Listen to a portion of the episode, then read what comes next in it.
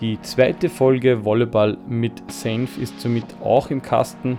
Diesmal war Julian Hörl zu Gast, ein sehr junger, ehrlicher und sympathischer Beachvolleyballer, der ganz ehrlich über seine Anfänge, über seine Karriere und auch über seine Lernprozesse sprach. Ein wirklich informativer, aber auch lustiger Podcast. Ich hoffe, er wird auch euch gefallen und ich bedanke mich an dieser Stelle auch für euer Feedback zum ersten Podcast, zur ersten Folge und werde natürlich eure Änderungswünsche bzw. eure Rückmeldungen versuchen einzubauen. Ich wünsche euch ganz viel Spaß äh, mit Julian Hörl und der zweiten Folge Volleyball mit Senf. Ein echter Stargast in der zweiten Episode Volleyball mit Senf. Julian, ich starte auch bei dir mit der unglaublich spannenden Frage. Erstens einmal, wer bist du? Und zweitens, wie bist du denn eigentlich zum Volleyball gekommen? Servus, Peter. Ähm, ja, danke mal für die Einladung. Freut mich voll. Und man merkt schon, du hast da was überlegt. Ähm, ich bin der Julian Hörl, bin 30 Jahre alt und komme aus Saalfelden. Ähm, ja, wie ich zum Volleyball gekommen bin, ist ein bisschen durch meinen Papa passiert. Der hat früher auch Bundesliga gespielt, aber ich bin erst relativ spät dann dazu gekommen, dass ich, dass ich mir gedacht habe, ich, ich möchte auch da Richtung Volleyball gehen. Ich habe davor Fußball gespielt, dann so alle Sportarten so ein bisschen gemacht und dann erst mit 16 habe ich angefangen, dass ich mehr Beachvolleyball spiele, einfach im, im Bad. Und dann mit 17 bin ich dann zum VC Clubs Brixen da gekommen und habe dann in der zweiten Bundesliga mittrainiert und habe eine schnuppern dürfen. So war quasi so die ersten Schritte einmal, dass ich zum Volleyball gekommen bin.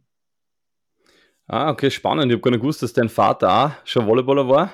Ja, hat sich schon ausgezahlt, auf alle Fälle einmal der Podcast. Gleich vorweg einmal, da hat dir auch ein, ein Trainer begleitet, dessen Sohn dann einmal gleich dein erster Beachvolleyball-Partner war. Ähm, um jetzt gar nicht zu sehr schon auf die Karriere äh, einzusteigen von dir, also nicht zu sehr auf deine Partner jetzt schon einzusteigen, möchte ich mal ein bisschen beim Trainer bleiben. Ja, ähm, das war der Shako Fahari. Und das war eben so, dass der, der Harry mit meinem Papa früher in, in Salzburg gemeinsam gespielt hat. Und deswegen hat es da schon eine Connection gegeben. Und wo ich dann quasi mehr mit, mich mit Volleyball beschäftigt habe und mehr gespielt habe, hat mein Papa da quasi die Rutsche zum Harry gelegt und eben dann zum VC Clubs Brixen da.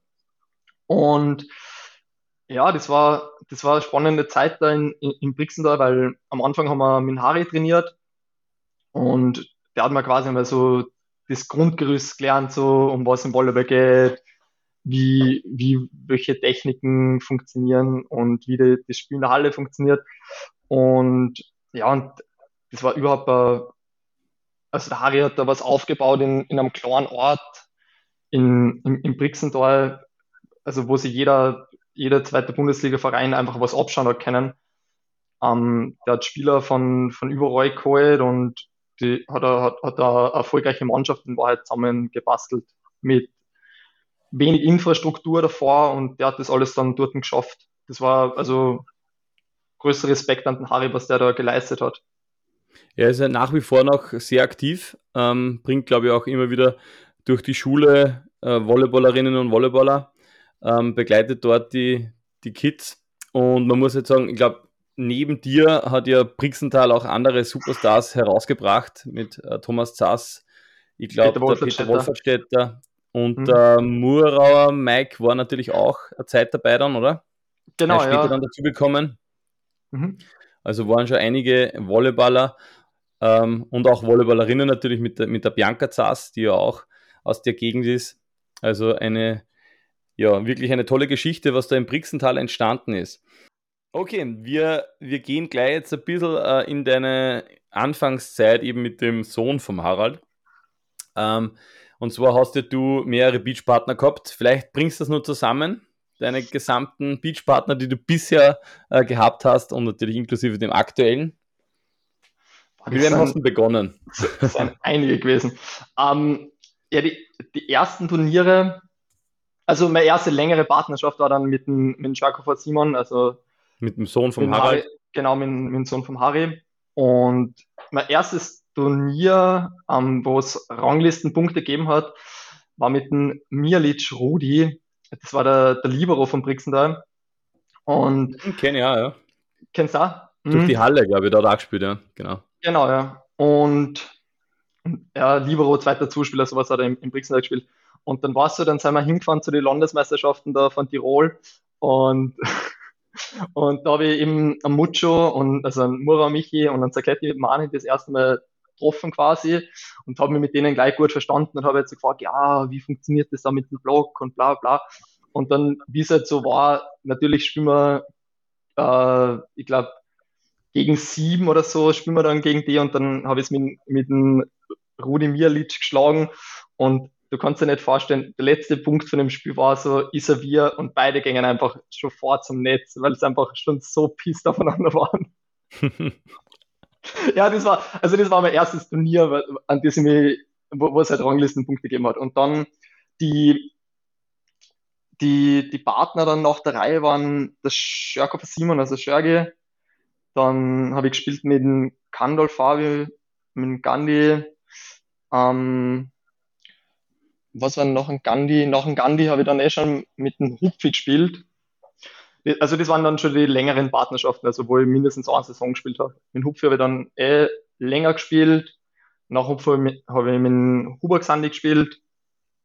Und ja, mit dem habe ich nach, nach dem Xandi habe ich dann eh schon mit dem, mit dem Wintertobi gespielt für drei Saisonen. Dann eine Saison mit dem Leitner Laurenz, na, beziehungsweise dann eine Saison mit verschiedenen Partnern, dann mit Leitner Laurenz und jetzt spiele ich mit, mit, eben mit Alex Faust. Genau. Also das waren schon einige, einige Partner. Ein bisschen auf Wikipedia mit, mitgeschaut. Ähm, du hast keine Fehler gemacht, außer eine Person hast du ein bisschen ausgelassen. Und das bringt mich gleich mal zur nächsten Story. Ähm, und zwar, du hast 2013 mit dem Tobias Winter schon gespielt. Vielleicht kannst du ja. dich erinnern. In Dörben, genau. Genau, und auch ein nationales Turnier. Und AK in Graz kann mich sehr gut erinnern. Bei dem äh, besagten AK in Graz, ähm, ich möchte jetzt gar nicht so sehr auf die, auf die Leistung in dem Spiel eingehen, aber es, es war ein entscheidender Moment. Und nach dem Spiel hat der Tobi Winter gesagt, und das möchte ich jetzt wortwörtlich zitieren, Hörli, so gern ich dich habe, ich werde mit dir nie wieder ein Turnier spielen.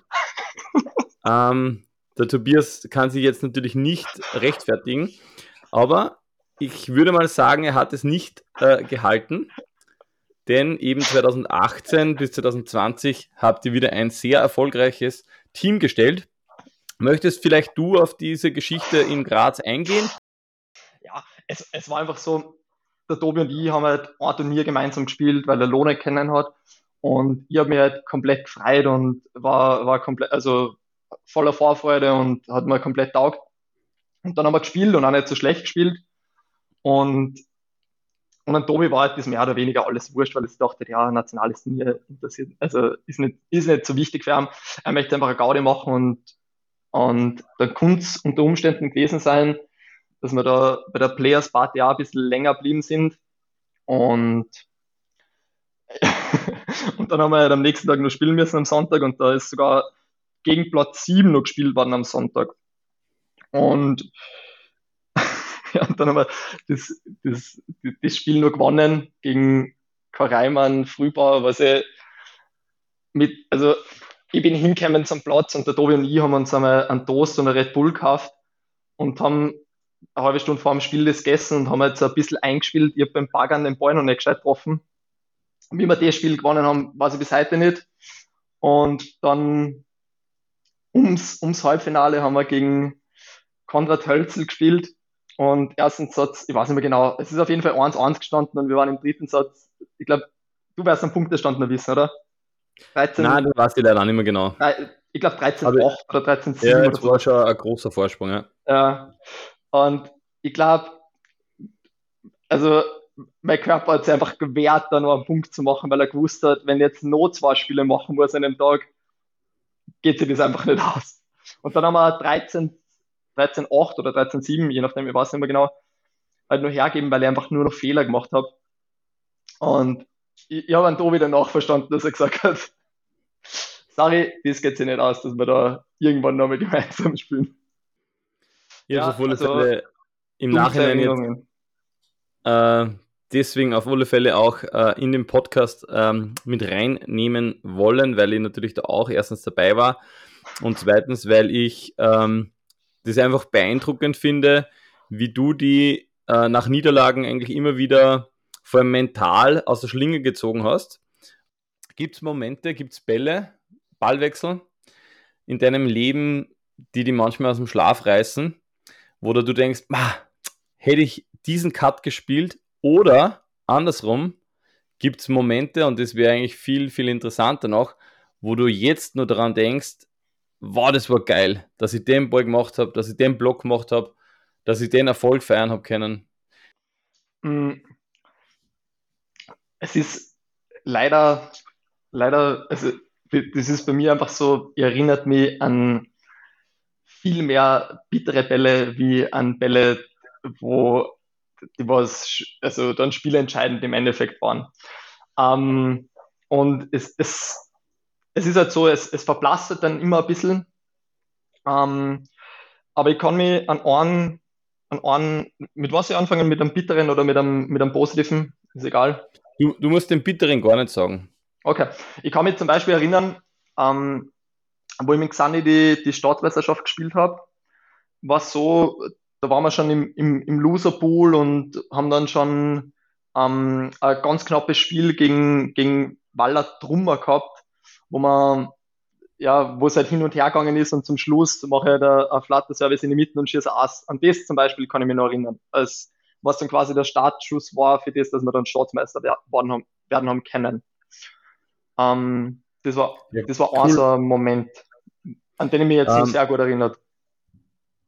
Ja, voll. Und ich finde die, die Problematik oft bei Sportlerinnen und Sportlern ist ja die, dass ähm, der Erfolg heute eigentlich morgen nichts mehr, nichts mehr wert ist. Ähm, ich glaube, irgendein Musiker hat das einmal gesagt, ich glaube Österreich, ich glaube der Reinhard Fendrich hat gesagt, ähm, für den ersten Hit hast du irgendwie ewig Zeit, wenn du jetzt einen Hit schreibst, aber für den zweiten Hit halt nur mehr ein Jahr oder so. Mhm. Und beim Sportler ist, finde ich, viel extremer noch. Ich merke das auch in der, in der Medienlandschaft, bei der Berichterstattung oft. Da, da werden Personen gehypt und eine Woche später, wenn es einmal nicht so gut läuft, äh, auf einmal werden sie wieder vergessen oder nur schlimmer, vielleicht sogar ähm, nach unten hin irgendwie fertig gemacht oder, oder niedergeschrieben. Ähm, und ich finde, bei dir ist es einfach so, du, du hast so viele Erfolge jetzt schon gefeiert oder so viele Momente und du bist, glaube ich, eher Typ, der nicht unbedingt immer im Mittelpunkt steht. Der vielleicht es auch aber gern hat, ähm, dass er jetzt nicht unbedingt immer im Mittelpunkt steht, oder? Definitiv, ja. Also es, es gibt mir einfach nicht so viel, wenn ich jetzt im, im Mittelpunkt bin und über mich geredet wird oder das, brauche ich einfach nicht oder es, es ist mir nicht so wichtig einfach. Also ich, ich, ich, ich schreibe dem nicht so viel Wert zu. Wie wichtig wäre das oder ist es eigentlich als, als Beachvolleyballer? Also ich glaube, dass extrem wichtig ist, weil du hast als Beachvolleyballer nicht nur die Aufgaben Training und am, am Court zu performen, sondern dadurch, dass, dass das ganze Umfeld nicht so professionell ist, wie zum Beispiel im Fußball oder im Tennis oder ja, in, in, in Sportarten, wo einfach mehr Geld drinnen ist, ähm, mhm. muss halt selber die um andere Sachen auch kümmern, wie Sponsorakquise, die ganze Pressearbeit, die sozialen Kanäle halt bespielen und so. Ähm, ich glaube auch, dass, dass man mit der Zeit halt da einwachsen muss, weil ohne dem geht's einfach nicht. Also ohne dem kannst du es kannst es nicht leisten, längere Hast Zeit. Hast du das auch lernen müssen, würdest du sagen, dass du früher vielleicht nicht gerne im Mittelpunkt gestanden bist, aber du hast es lernen müssen, es zu tun? Also extrem. Also äh, es ist, es fällt mir jetzt nur immer nicht, nicht leicht oder es ist einfach nicht, nicht meine Natur, dass ich mich in, in den Mittelpunkt stelle oder dass ich in die sozialen Medien aktiv bin oder so. Also das wäre mir, also wenn ich nicht mehr Beachvolleyball spielen werde, werde ich, werde ich da sehr inaktiv sein, aber jetzt während des Spiels mache ich das einfach und, und, und schaue, dass ich das so gut wie möglich mache es gehört zum Job dazu. Vielleicht kann man das so ein bisschen genau, ja, ähm, genau. ergänzen. Ja. Und es, es gibt da, es, also es gibt da in, in Österreich gute Beispiele, wo es einfach um sich selber einfach eine gute Marke aufgebaut haben, so wie der Clemens Doppler oder Ermakaro Priester, die, die, die, funktionieren dann schon als Marke einfach. Und ja, also man muss sich da eh immer selber ein bisschen bei der Nase nehmen und sagen, ja, das gehört einfach zu dem, was du machst, dazu und mach das Beste draus einfach. Ja, das passt jetzt, glaube ich, ganz gut, dass wir jetzt ähm, vielleicht wieder den, den Bogen bekommen und einen wichtigen Menschen, also so habe ich es zumindest wahrgenommen, äh, jetzt ins Boot holen, ähm, der dich vielleicht sogar noch immer begleitet. Da kannst du jetzt gerne ein bisschen was dazu erzählen. Äh, und zwar ist es der Daniel Hupfer, ein gemeinsamer Freund, der auch erstens aus Oberösterreich kommt, äh, so wie ich, und mich auch eigentlich schon sehr lange begleitet äh, oder begleitet hat damals als aktiver Spieler. Ähm, du hast 2014 bis 2017 mit ihm zusammengespielt. Und wie war die Zeit, wenn man jetzt wirklich einmal auf diese Vermarktungsschiene geht? Hat er dich da vielleicht in dieser Zeit auch geprägt? Hat er dir was bei, beigebracht? Also das, das meiste, was ich, was in Richtung Vermarktung war, habe ich einfach vom, vom Hupfi gelernt. Ähm, der hat, der hat das immer sehr, also er hat sehr, sehr viel Arbeit eingesteckt und hat das auch immer sehr gut gemacht und hat immer ein gutes Gespür gehabt, mit wem man wie reden kann. Was jetzt, wenn man in einer Gruppe mit ihm ist, sich nicht vorstellen kann, aber der war bei, bei, bei Gesprächen mit Sponsoren Warum? immer. Warum? Also um, hat er sich da verstellen müssen, glaubst du, oder? Um, Meinst du jetzt in der Gruppe oder bei Sponsorengesprächen? Ja, genau. Warum hat man sie, oder warum glaubst kann man sich das in der Gruppe nicht vorstellen beim, Ja, beim weil, er, weil, er, weil, weil, weil der Hupfi in, in einer Gruppe immer relativ harsh ist und, und einmal, einmal einen tiefen Schmäh macht und also, wo man sich denkt, so, er hat kein Gefühl, wie er was sagen kann. Und, aber in einer Gruppe ist ihm das einfach wurscht und, aber bei, bei Gesprächen, wenn es um was geht, weiß einfach genau, was für ein Ton das anschlagen kann und wie wie er mit, dem, mit der anderen Person, wenn es um Geschäftliches geht, reden muss.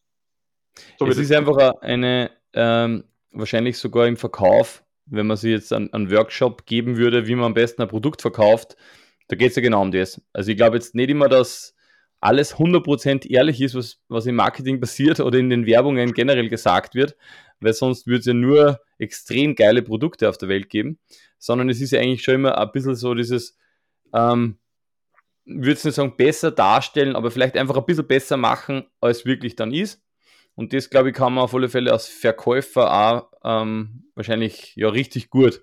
Also ein Verkäufer muss ja sein Pro Produkt verkaufen. Ähm, was man aber schon sehr oft oder feststellen muss, ähm, dass der Sport sehr ehrlich ist. Ich glaube, über, über längere Zeit, so eine lange Zeit, wie ihr dann gemeinsam gespielt habt, oder auch wie der Daniel Hupfer, äh, über so eine lange Zeit seine Karriere dann eigentlich aktiv äh, bestritten hat. Ich glaube nicht, dass das alles immer nur die Fassade war oder dieses Vermarktung war. Also ich glaube, man muss da wirklich liefern und das habt ihr beide, glaube ich, auch sehr oft bewiesen. Was würdest jetzt so, oder was würdest du vielleicht sagen, was war so der, der gemeinsame schönste Moment mit, mit dem Daniel Hupfer? Ähm, sicher in Litzelberg, wo wir, wo wir Dritter waren sein und die, ich glaube, die Wochen davor oder zwei Wochen davor haben wir in Wolfurt gewonnen. Also da hat es eine Zeit gegeben, wo wir einfach saugut drauf waren und, ähm, und einfach gute Teams geschlagen haben. Da haben wir bei den Starts auch Doppler Horst und Huber Seidel geschlagen und ja, also das war das war das gleiche Jahr, wo du Staatsmeister geworden bist, oder? Und das war, genau, also, genau, habt ihr uns besiegt in, im Viertelfinale, äh, im Achtelfinale, glaube ich, genau. Mhm. Und dann sind wir über den Loserpool noch ähm, bis ins Halbfinale gekommen. Genau. Und da haben wir eigentlich ins Finale, Finale geleitet. Dann habt ihr uns dankenswerterweise gewinnen lassen, genau. Wie ausgemacht, weil du ja sowieso nächstes Jahr dann hast du ja gesagt, Staatsmeister wirst. Sehr nett genau, von dir. Ja. um, ähm, ja. Äh, ich glaube, in der Zeit. Also, das waren, das waren, das waren die schönsten Momente mit dem Hufe am, am, Stand, also am, am, am Beach, Quad gemeinsam. In der Zeit haben wir gemeinsam, glaube ich, auch sehr viele Trainingscamps und so weiter äh, gemeinsam absolvieren dürfen. Ähm, vielleicht ein äh, Trainingscamp, an das ich mich auch ganz gerne erinnere, äh, war in Antalya. Ich, ich erinnert mich nicht gern dran. Ein, ein Trainingscamp, also das war für mich persönlich ähm, eins der schlimmsten überhaupt, aber nicht, nicht wegen euch oder weil, weil sportlich nicht so gut lief, sondern wegen dem Essen. Hörle bitte, was, was ist da passiert? Bah, es war, also da haben wir vielleicht nicht das, das beste Hotel erwischt. Ähm, und ich bin, hab dann, ich weiß nicht, was für ein Tag das war, aber es war relativ, relativ nach dem zweiten oder dritten Tag, habe ich dann beim Frühstück so ein Brot gegessen und bin dann einfach, also die nächsten drei, zwei Tage bin ich einmal nur am Klo gesessen und habe, glaube ich, innerhalb von, von den zwei Tagen sieben oder acht Kilo verloren und war schon komplett dehydriert und boah, das war, war, das war wirklich nicht schön. Und ja, das, das Essen in dem Hotel, das war, war gar nichts. Und ich kann mich gar, gar nicht mehr daran erinnern, ob wir dann, ob ich dann noch, noch fit geworden bin oder, oder ob ich dann einfach halb krank noch heimgeflogen bin. Das weiß ich gar nicht mehr. Ich glaube, was mich noch erinnern kann, du hast danach auch noch extreme Probleme gehabt. Also ich glaube, du warst sogar dann in Österreich auch noch zwei Wochen nicht hundertprozentig fit. Und mir ja. ist auch wirklich extrem schlecht gegangen. Also da haben wir echt äh, ein bisschen Pech gehabt. Hätten wir hm. vielleicht, hätten wir vielleicht ein, zwei Euro mehr investieren sollen ins Hotel. Ne, ich glaube, das war vom, vom olympischen Team aus organisiert, oder? Vom türkischen. Stimmt, da haben die Türken, da haben die Türken auch geschlafen, stimmt.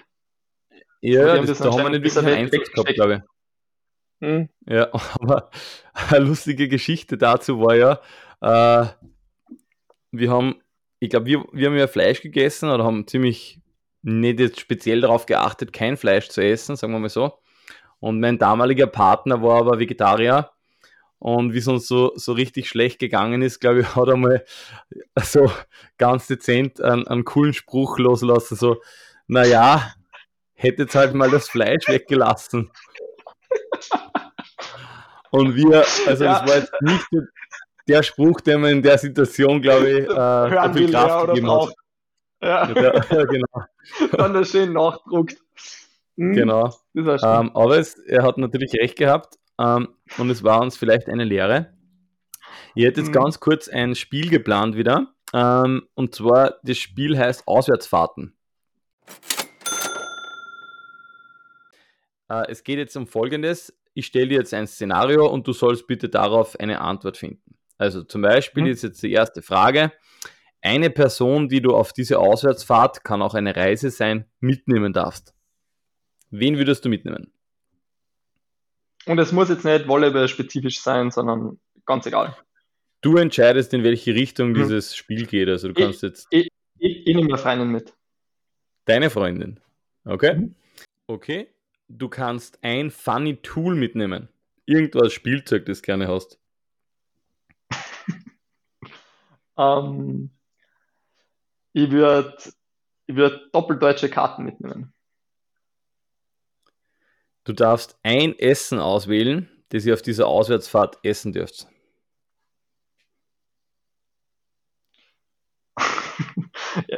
das ist so, das ist so, wie wenn man nach China fliegt und einfach die ganze Zeit Eierreis und Eierreis mit Chicken isst. Also wahrscheinlich würde ich einfach so ein Chicken Curry nehmen. Okay.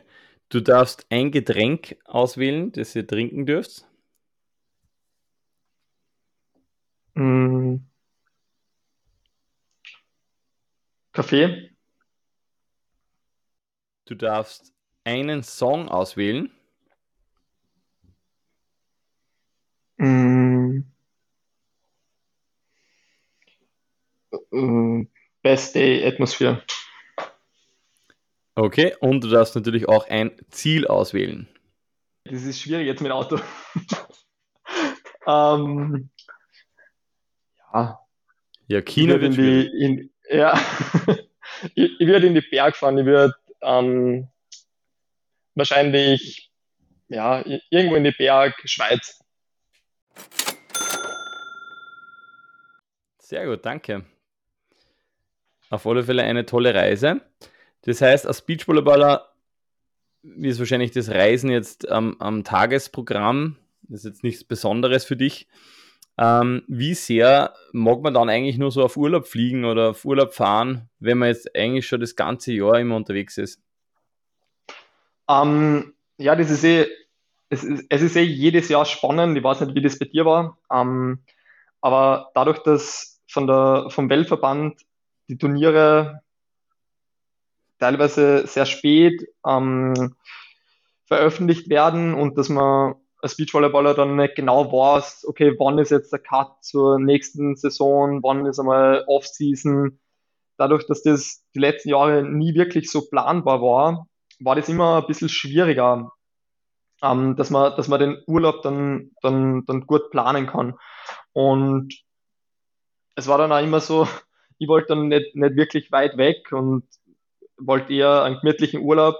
Und da habe ich dann mit meiner Freundin auch immer wieder mal ein bisschen eine Diskussion gehabt, wie wir, wie wir das machen, wie wir das schaffen können, dass wir, dass wir das einfach alles gut unter den Hut bringen. Und es sind jetzt die letzten Jahre einfach nähere Destinationen gewesen wie Portugal und, und griechische Inseln. Aber ich, ich reise trotzdem gern. Also es ist ja ein anderes Reisen, wenn man jetzt auf Urlaub fliegt, wie wenn man zu einem Turnier fliegt. Ich finde das, ähm, mir ist zumindest hin und wieder so gegangen und das merke ich jetzt auch im, im Alltag. Früher war es ja oft so, dass zwei Stunden Autofahrt so, so eigentlich so nebenbei mitgelaufen sind. Es war schon fast ein Heimspiel oder quasi mhm. keine Reise. Und mhm. ähm, wenn man dann einmal so eine halbe Stunde irgendwo gefahren ist, das war quasi wie wenn man kurz ins Auto einsteigt. Und wenn man dann mhm. so, also bei meiner Frau war es eigentlich so, wenn man dann einmal mitkriegt, was eigentlich dann für unter Anführungszeichen normale Menschen eine halbe Stunde Autofahren bedeutet oder teilweise eine Stunde irgendwo hinfahren, ähm, ist das oft so lustig, wenn man so denkt, okay, wir sind oft, weiß ich nicht, äh, 27 Stunden irgendwo hingefahren mit dem Auto. Also nicht oft, mhm. aber ist auch vorgekommen. Ähm, mhm. Dass man eigentlich, dass sich das eigentlich voll verschiebt, oder? Dass man dann eigentlich glaubt, so ein, ein Griechenland-Urlaub ist dann eigentlich nicht wirklich eine, große Reise, wenn man da sondern so, das geht so nebenbei, ja genau. Ja, sehr spannend. Was war, was war der längste Reise, Peter? Uh, die längste Reise mit dem Auto war eh, glaube ich, Montpellier. Das war, da sind wir über 30 Stunden gefahren. und, und, noch... und, und, mit dem Flieger? Uh, das, das, ist eine lustige Geschichte eigentlich. Uh, das war wild. ich glaube, 47 Stunden einmal nach Rio oder so. 47? Ja, das, das, war, das war eine Katastrophe leider. Aber ja, man hat dazugelernt. Okay, wir waren beim, beim Daniel Hupfer. Äh, sehr viele Dinge, die du gesagt hast, hast du von ihm gelernt. Ähm, ihr habt ja in der Zeit einen, einen Trainer gehabt. Das war der Harald Dobeiner. Ja. Der Harald Dobeiner, vielleicht nur ähm, alle, die den nicht kennen, ähm, ist eigentlich ja, selbst ein Spieler aktiv gewesen, ein sehr guter Spieler, ähm, glaube ich auch mehrmals Staatsmeister geworden, hat dann aber eine Trainerkarriere eingeschlagen und hat dann diverse Teams trainiert, unter anderem die Schweiger Sisters, äh, ich glaube Doppler Horst oder Gosch Horst, Gosch Horst, genau. Ah, Doppler Horst, glaube ich Beide, glaube ich, ja genau. Mhm. Und hat auch eben dann ähm, den Daniel Müllner mit dem Horst, glaube ich, trainiert. Mhm. Hat auch mich mit dem Daniel Müllner trainiert und eben euch auch ähm, mit Hupfer, Hupfer Hörl. Der Harald Beiner hat aber auch natürlich ein bisschen eine eigene Art. Ähm, ich würde jetzt einmal sagen, vielleicht so ein bisschen eine Bad Boy Art.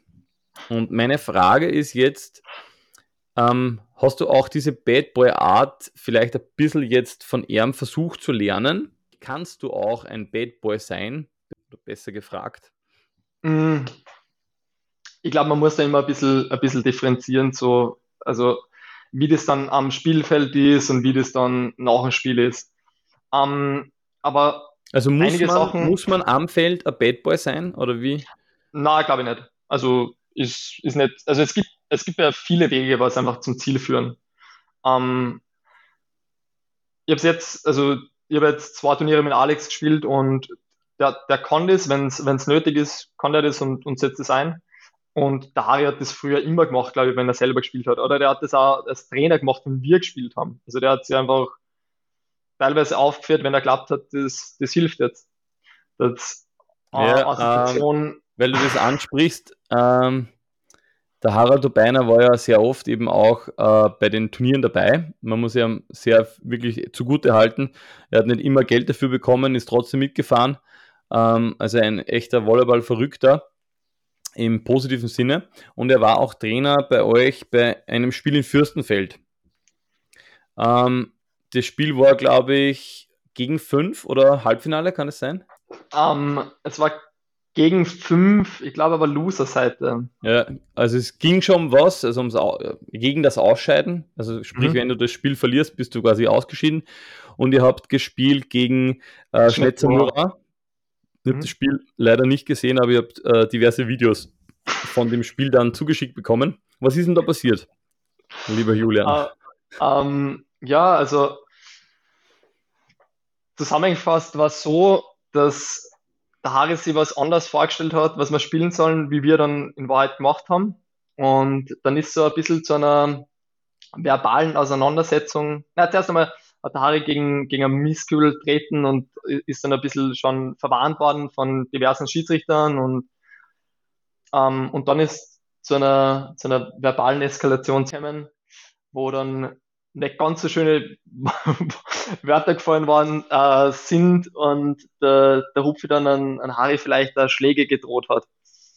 Und, und es war, also in dem Spiel, also als Beteiligter was war es gar nicht so lustig, aber im Nachhinein halt, also das Video haben, haben, haben echt einige Leute dann gekriegt und gesehen und halt für die die größte ja, vielleicht kann ich die, die Audiosequenz irgendwie auch in den Podcast äh, mit hineinbringen oder hineinschneiden. Sehr spannend in dieser Situation ist, man muss vielleicht vorweg wissen, die, die jetzt nicht so im Beachvolleyball drinnen sind, äh, ich weiß von meiner Schule aus, ähm, horchen auch sehr viele den Podcast, die jetzt nicht aus dem Volleyballbereich kommen.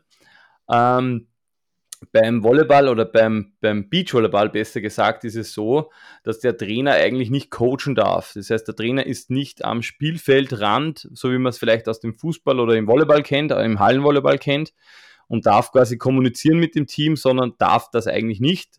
Also darf es nicht, nicht nur eigentlich. Das heißt, er sitzt außerhalb äh, vom Spielfeldrand. Er darf, glaube ich, auch nicht wirklich ähm, anfeuern, also nur wirklich neutrale Kommandos geben, wie auf geht's oder einfach nur, ja, irgendwie ganz dezent anfeuern ist erlaubt. Ähm, und Harald hat schon immer wieder begonnen, glaube ich, in dem Spiel ein bisschen zu coachen.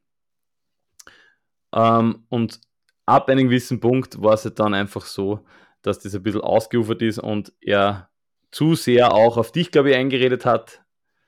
Genau. Aber sehr spannend auch in dieser Situation, dass ähm, Daniel Hupfer wieder ein bisschen in die Vaterrolle dann gekippt ist und versucht hat, dich zu beschützen vor den verbalen Angriffen deines Trainers? Nein, gar nicht, wenn der andere nichts zusammenbringt, den einen Servicefehler nach. Von dem Porto. Bist du komplett deppert?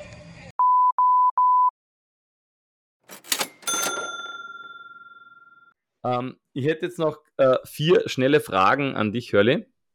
Erste Frage. Bist bereit, oder? Ich bin bereit. Sehr gut. Was bedeutet Familie für dich?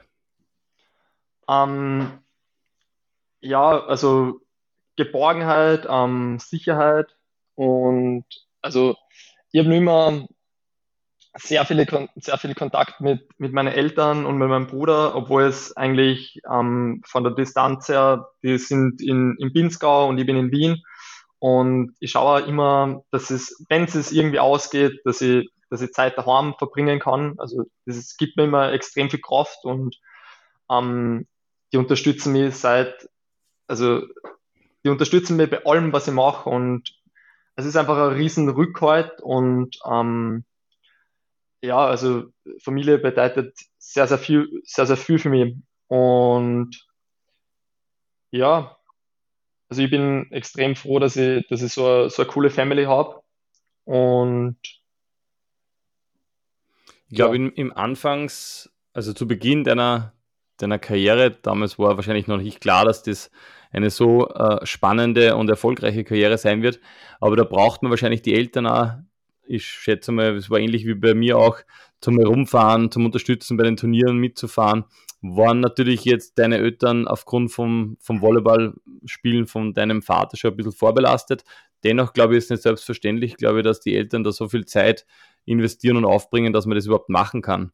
Ähm, was war das bei dir ähm, dann am Anfang im Brixental? Wie, wie kann man sich das von der Entfernung her vorstellen? Wie ist das alles gegangen? Oder?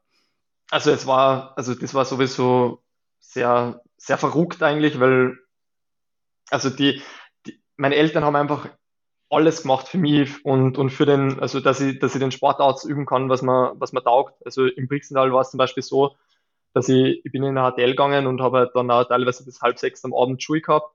Und der Zug ist dann ins Training um halb sieben gegangen und ich war dann um halb acht im Brixental und um zwölf am, also um Mitternacht wieder in, in Saalfelden beim Bahnhof und ich habe halt noch nicht selber mit dem Auto fahren können oder ähm, habe keine Möglichkeit gehabt, von mir daheim zum Bahnhof zu kommen und dann haben meine Eltern dreimal in der Woche geführt. Also das war dann, und teilweise zu die Heimspiele sind sie auch mit dem Auto mit mir gefahren und haben dann vor dem Spiel, du musst ja zwei Stunden vor dem Spiel dort sein, haben dann dort gewartet, haben, haben sie dann das Spiel angeschaut, danach noch gewartet und mich dann wieder mit heimgenommen.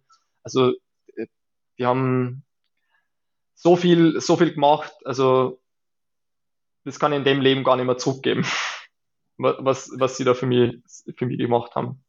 Und ja, man spürt die, haben. Die, die Dankbarkeit ist auf alle Fälle da. Glaubst du, es ist generell möglich, ähm, wenn man jetzt eben nicht die Unterstützung erhält, Beachvolleyball zu sein oder Beachvolleyball zu werden? Ähm, ich glaube schon, dass es möglich ist, aber halt, es ist ein viel, viel steinigerer Weg. Ähm, ja, also ich glaube schon, dass es möglich ist. Man kann sehr, sehr viel erreichen, wenn man sich das in den Kopf setzt, aber es ist mit also es ist viel, viel steiniger der Weg. Aber ich glaube, es ist möglich. Glaubst du auch? Okay.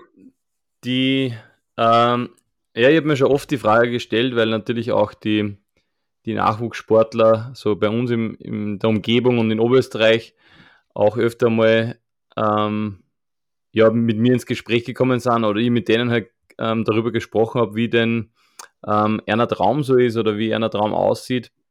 Mhm. Und es war schon oft, wenn man so ein bisschen nachdenkt darüber, wer aller Beachvolleyballer ist, die haben entweder extreme Unterstützung bekommen, zeitliche Unterstützung oder eben durch Fahrten und so weiter von den Eltern oder haben extrem viel ähm, Geld im Hintergrund, äh, sprich einfach, wo die Eltern vielleicht auch oder wo das Haus einfach ähm, keine Geldsorgen hat.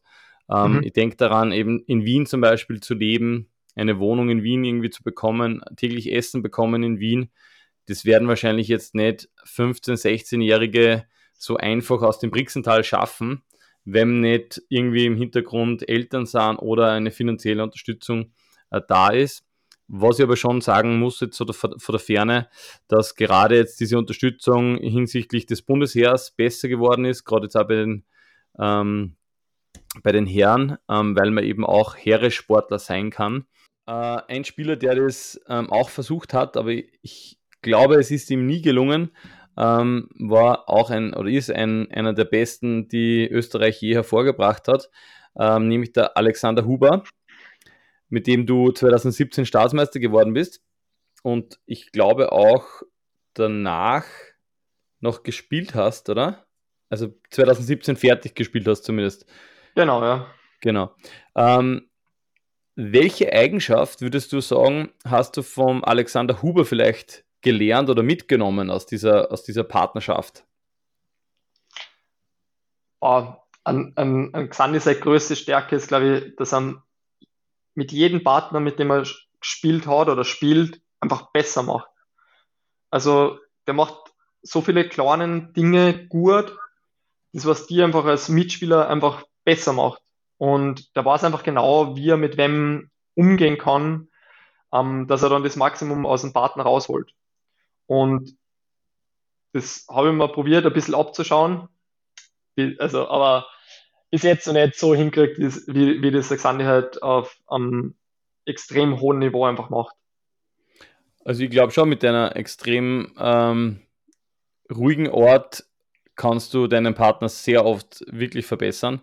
Ähm, und ich, ich habe schon ein Gefühl, auch wenn man, wenn man mit dir, es war natürlich jetzt nur im Training, dass ich mit dir mal am Chord gestanden habe.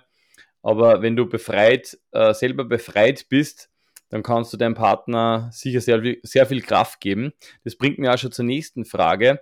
Wann kannst du eigentlich einmal richtig, richtig entspannen? Also wann bist du quasi nicht auf, vielleicht auch nur unterbewusst auf, auf Spannung, sondern kannst so richtig sagen, so jetzt lasse ich alles fallen, jetzt denke ich mal wirklich an nichts. Was sind so Momente oder Orte, wo das geht? Ähm, es ist extrem gute Frage, Peter. Ähm, ich, ich arbeite zurzeit sehr viel daran, dass ich, dass ich einfach weniger nachdenke, vor allem im Spiel, ähm, weil da ist man immer ein bisschen hinten nach dann. Ähm, äh, ja, es ist so, äh, es gibt viele Orte, wo das, wo ich gut entspannen kann und es hat dann eher damit zu tun, dass ich, dass ich ähm, Sachen, was mich stressen, einfach einmal beiseite schiebe und das Handy einmal ein bisschen weggibt von mir. Und ähm, zurzeit ist einfach, wenn ich, wenn, wenn ich mal allein im Garten sitzen kann oder mit meiner Freundin spazieren gehen kann oder also es sind so eigentlich alltägliche Dinge, wo, wo das dann am, am, am besten passiert. Ja. Mit ich, wem teilst du äh, Momente des Glücks? Also wenn du zum Beispiel jetzt gewonnen hast, wem, wen kontaktierst du als erstes? Natürlich deinen Partner indirekt oder ja, also mit deinem Partner, direkt, sowieso, ja. ja. ist sowieso ja. logisch, mit dem feiert man den Moment einfach. Genau. Ähm, ja, Family, Freundin und Habt ihr eine, eine um, ähm, Family-WhatsApp-Gruppe, wo das gleich mal rein gepostet wird, die die fiebern wahrscheinlich dann schon mit, oder? Ja, die, die, die fiebern, fiebern immer mit und schauen sich alle Spiele an. Aber sie, sie wollen mir dann auch keinen Stress machen, dass ich mich melden muss. Und, ähm, aber ich, nach, nach große Siege rufe ich dann einfach meine Eltern auch an und dann, dann also quatsche mit einer über, über das Spiel und wie, wie lässig das war. Und also der coolste Moment war einfach, wo wir Staatsmeister waren sind oder wo ich dann rausgehe und mit meinen Eltern also mit, mit meinen Eltern dann drüber reden kann und mit einer das einfach teilen kann. Und dann sitzen wir uns noch runter und da, da zu dem Standel da in Litzberg, trinken noch ein Bier und also das, das war, das war sicher, also mit denen teile ich das am liebsten und mit meiner Freundin natürlich auch. Also ja, also mit denen teile die, die Erfolge am liebsten. Äh, hast du gewinnen lernen müssen, würdest du sagen? Hm. Es, ich glaube, ich glaube, je, je intensiver man Sport macht, desto mehr ähm, passiert es dann auch ein bisschen von, von selber. Ich glaube schon, dass immer ähm, ein andere Sportarten so einen Ehrgeiz gehabt hat oder, oder so einen Anspruch an mich selber, dass ich einfach gewinnen will, unbedingt. Und ich, ja, ich, ich glaube, ich habe das nicht wirklich lernen müssen. Okay, mit dem, mit dem Sieg umzugehen, vielleicht das? Ah, so man's. Ja. ja. Das, das passiert sowieso mit dir. Also da bist du dann eh Passagier quasi. Also was dann mit dir passiert, das, ja, das passiert dann einfach, finde ich. Mhm. Also du, du denkst, oder dir gelingt es, da nicht wirklich nachzudenken über das, sondern du, du kannst dann wirklich auch den, den Moment genießen. Meistens ist es ja so, meistens ist es ja dann so, wenn man, wenn man gut gespielt hat oder ähm, wenn man wenn man in so sowas kommt, wo man wenig nachdenkt und gut spielt, dann ähm, der na, Flow. Also, genau, ja. Genau, also na, es ist jetzt nicht so, dass ich dann irgendwie nach einem Sieg oder es ist eher nach, einem, nach einer Niederlage, dass ich mehr reflektiere wie nach, nach einem Sieg. So schon, dass ich das ein bisschen Darum einordne. So die Frage, weil wir haben ja zuvor schon darüber gesprochen, dass es für die oder generell, glaube ich, das ist jetzt keine Ausnahme, leichter ist, Momente aufzuzählen oder sich an Momente zu erinnern, wo was nicht super funktioniert hat. Und logischerweise im Leben von einem Beachvolleyballer, wenn man jetzt nicht unbedingt aus Brasilien kommt oder aus Amerika oder jetzt Norwegen, wird man wahrscheinlich öfter verlieren, als man gewinnt. Ähm, ja, und vor allem, und vor allem, ne, also nicht einmal das, sondern man hört immer mit einer, also entweder man wird Erster oder Dritter, sonst hört man einfach immer mit einer Niederlage, beendet man immer mit einem schlechten Gefühl das Turnier. Ja. Und man muss halt das einfach immer ein bisschen relativieren und einordnen können. So, wenn ich jetzt gegen einen, keine Ahnung, gegen die Nummer 1 von der Welt 2-1 ganz knapp verliere und super gespielt habe, dann ist es was anderes, wie wenn man gegen ähm, äh, also irgendein schlechteres, vermeintlich schlechteres Team 2-0 komplett auf die Schnauzen kriegt. Also man, ja, man muss dann immer ein bisschen einordnen, wie, wie was ist und ähm, dann einfach aus die, aus, aus die Sachen einfach lernen, was man dann beim nächsten Mal besser machen kann. Genau, und ich glaube eben auch, dass man das gewinnen lernen muss. Also sich eben alle möglichen positiven Eindrücke so weit verinnerlichen oder speichern, dass man auch auf die wieder zugreifen kann. Also, dass ich zum mhm. Beispiel weiß, Black sagt jetzt, aber diesen Ball kann ich immer spielen und der, der gelingt mir immer, das ist mein, mein Sicherheitsball, mein Sicherheitselement. Und das bringt mich so ein bisschen auch zu der nächsten Frage. Angenommen, also folgendes Szenario, ist natürlich ein bisschen fiktiv. Du kannst jetzt einen Superstar neben dir in der Welt äh, dir auswählen Du kannst ein Element, ein Signature Move von dem nehmen. Er hat diesen Move dann nimmer und du hast ihn.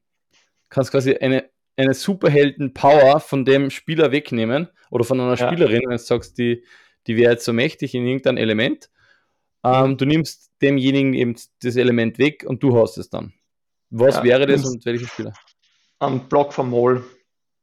Und dann spielst du einfach, ja. ja. Du bist ja schon überragend am Block. Ja, aber der ist einfach so outstanding und macht einfach pro Satz. Ich würde gerne als Statistik wissen, wie viel Blocks der jetzt in den letzten drei Jahren pro, also wie viel Blocks er pro Satz gemacht hat. Und wenn du, keine Ahnung, vier Blocks oder keine Ahnung, wie hoch das ist, oder drei, wahrscheinlich ist irgendwo bei zwischen drei und vier Blocks. Also, das gibt ja schon so einen Vorteil. Ja. Hast du da ein paar Statistiken im Kopf, wie viele Blocks du im Schnitt machst? Ja, also ich glaube, es war, ah, es war auf jeden Fall unter zwei, glaube ich. Auf der, okay, auf der sagen, also es hat sich extrem weiterentwickelt, aber es war lange Zeit A-Block pro Satz schon sehr gut eigentlich, gell? Mhm, aber genau, es hat ja. sich äh, extrem weiter, weiterentwickelt. Ja, und es haben einfach so, es hat einfach ein paar Spieler gegeben, so wie der Dallhauser oder wie der Mol jetzt, was einfach so, oder der Ricardo, was einfach so dominant waren am Netz. Also, du, also es sind ja nicht nur die, die Punkte, was die am Block machen, was das Spiel ändert, sondern allein schon, wenn du als Angreifer denkst, ah, ich muss jetzt gegen den Mol angreifen und schon überlegt, was der jetzt spielt, ist er für den Verteidiger schon, schon leichter. Also die ganze Block-Defense hängt vor allem im Herrenvolleyball viel mit dem Block zusammen. Mhm. Okay, das heißt, ähm, du hast den, den Block vom Mol, er hat ihn natürlich dann nimmer. Somit wird wahrscheinlich das Team Mol Sorum ein bisschen geschwächt werden und ihr werdet natürlich dann überragend sein. Ähm, war ein sehr fiktive, eine sehr fiktive Geschichte. Äh, mhm. Bin dennoch überzeugt, dass ihr äh, da mitspielen könnt auf der Top-Elite im Beachvolleyball. Ich möchte gar nicht zu sehr jetzt auf die, auf die Zukunft schauen, weil ich eben gerade das heutige Thema soll ja ein bisschen sein, stolz sein auf die Vergangenheit, ähm, auf die tollen Momente, die du gehabt hast, das Gewinnen, das man vielleicht eben ein bisschen lernen, lernen soll, ähm, sich wichtige Informationen mitzunehmen aus, dem, aus den Siegen. Zum Abschluss habe ich noch ganz kurz ein Spiel, das heißt Service-Annahme. Bist ready, Hurley? Ich bin völlig ready, Peter. Sowas von ready. Okay. Hupfer oder Huber? Huber. Krypto oder Bausparer? Krypto. Anappa oder Chidong, wenn man so ausspricht? Beide, beides sehr, sehr schwierig, aber ich würde wahrscheinlich mit Anappa gehen. Strand oder Schnee? Strand. Talent oder Training? Training. Dobeiner oder keiner? keiner. Obwohl ich mich mit Harry sehr gut verstehe und immer nur Kontakt habe. Kathi oder Lena? Beide. Winter oder Sommer? Sommer. Beruf und reich oder Berufung und nicht arm? Berufung und nicht arm. Senf oder Ketchup? Senf. Richtige Antwort. Netflix oder Würfelpoker? Ja, Netflix nach letzten Teneriffa. Haarshampoo oder Duschgel? Duschgel. Flug oder Zug? Flug. Honig oder Marmelade? Marmelade. Römmi oder Schnapsen? Schnapsen. Schuhe oder Barfuß? Barfuß. Delhauser oder Ricardo? Dallhauser. Reis oder Erdäpfel? Kartoffel. All I can eat oder is lieber du? All I can eat. Sehr gut. Danke, Hörli. Ich sag danke, Peter. Jetzt eigentlich schon zum Schluss. Ähm, mir ist ganz wichtig, dass äh, jetzt du natürlich das Ganze beendest. Das heißt, die letzten Worte gehören dir. Du kannst ähm, sehr gerne auch Werbung in eigener Sache machen, ähm, irgendwen noch grüßen, ganz egal, was du jetzt machst. Ähm, die letzten Worte gehören dir. Ja, Peter, also ich will mich bedanken, dass du mich da heute eingeladen hast. Hat mir viel Spaß gemacht. War auf jeden Fall cool, ähm, dass wir da so ein lässiges Gespräch gehabt haben. Und Werbung in einer eigener Sache gibt's gibt's keine heute. Und ähm, ich wünsche alle, die was zugehört haben, noch einen schönen Tag und macht es gut. Wir sehen uns hoffentlich bald irgendwo auf einem Beachvolleyball-Court. Haut's rein.